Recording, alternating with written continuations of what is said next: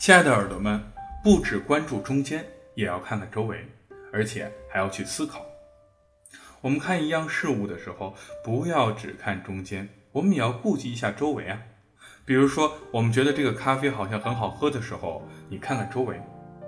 看看周围，不是说要去研究它冲泡的方法跟咖啡豆，而咖啡的四周指的是整个咖啡店的气氛、音乐，谁为你冲泡的，端咖啡的人，一起喝的人，可能是因为周边的环境所影响了你。本来普通的一杯咖啡也会变得十分的美味，所以当我们理解一样事物的时候，我们要综合这件事情的中间和周边一同的进行思考。晚安，建筑师。